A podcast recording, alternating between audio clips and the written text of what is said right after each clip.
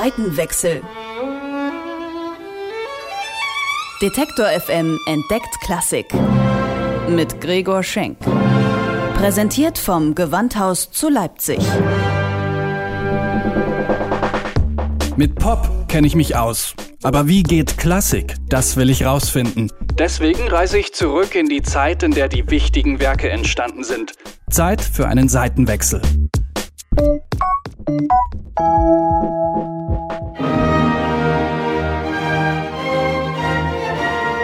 Die Koffer sind gepackt, die Kutsche abfahrbereit. Nichts hält Robert Schumann mehr in seiner alten Heimat Sachsen.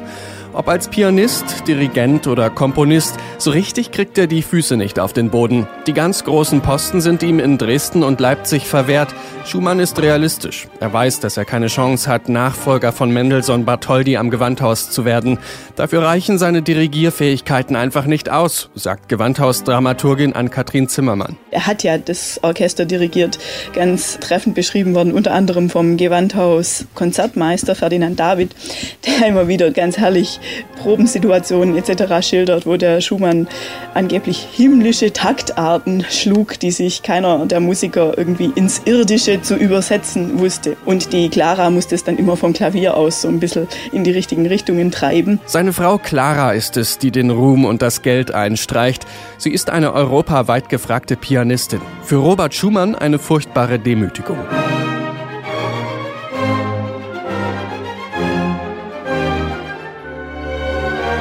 1850 aber scheint sich das Blatt zum Guten zu wenden. Schumann soll städtischer Musikdirektor in Düsseldorf werden. Endlich die ersehnte Festanstellung. Düsseldorf ist vielleicht nicht die Musikmetropole, aber auch kein musikalisches Niemandsland. Die Rheinländer empfangen Schumann euphorisch. Das ist also so die produktivste und glücklichste und vielleicht unbeschwerteste Zeit seines Lebens. Er hat zum ersten und einzigen Mal überhaupt eine wirklich gute, einträgliche, feste Stellung inne und noch dazu die, die er sich immer gewünscht hat. Er ist Chor- und Orchesterleiter und diese Neubeginnphase in Düsseldorf, wo er so ein bisschen arbeitsmäßig auch aus sich rausgehen kann, die äußert sich im Kompositorischen, in Angehen von richtig großen Werken.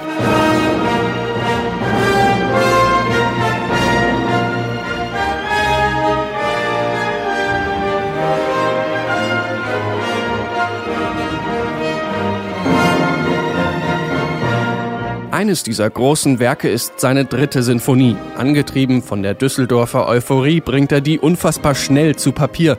Gerade mal einen Monat braucht er dafür. Ein regelrechter Schaffensrausch.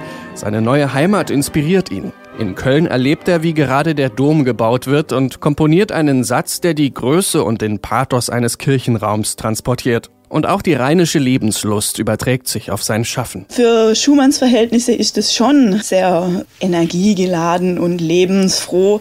Aber das ist immer so eine Fröhlichkeit mit angezogener Handbremse. Immer auch wenn es überschäumt, auch wenn es voller Drang nach vorne stürmt, immer hat man doch gleichzeitig das Gefühl, irgendwas ist kompliziert und irgendwie geht es doch nicht so ganz direkt, sondern um fünf Ecken rum und irgendwie ist da einer, der immer unter Spannung steht, nicht so ganz ganz genau weiß, in welche Richtung es laufen soll.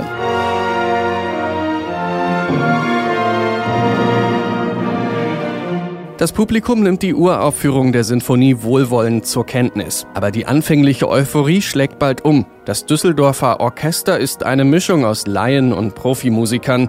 Einige Musiker sind unzuverlässig, fehlen bei Proben oder verpatzen Einsätze. Schumann muss Kompromisse eingehen und gerade ein Werk wie die Rheinische Sinfonie ist gar nicht so einfach in der Ausführung. Im Gegenteil, sie ist rhythmisch ziemlich vertrackt.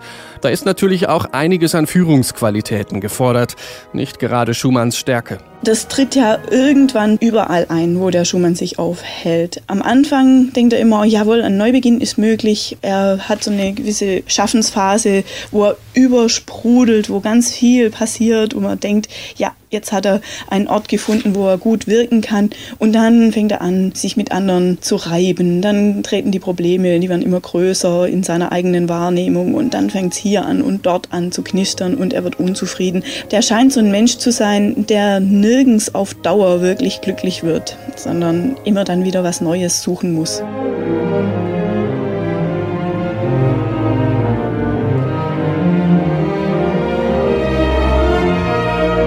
Von da an geht es bergab mit Robert Schumann. Er ist sprunghaft, manisch-depressiv und leidet an Syphilis. Im Alter von 46 Jahren stirbt er in einer Pflegeanstalt. Zwei Jahre zuvor überlebt er einen Selbstmordversuch. Ausgerechnet mit einem Sprung in den Rhein will er sich das Leben nehmen. An dem Ort, der ihn einst so glücklich gemacht hat.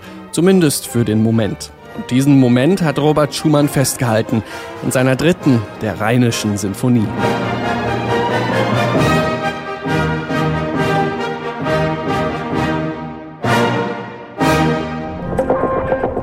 Seitenwechsel.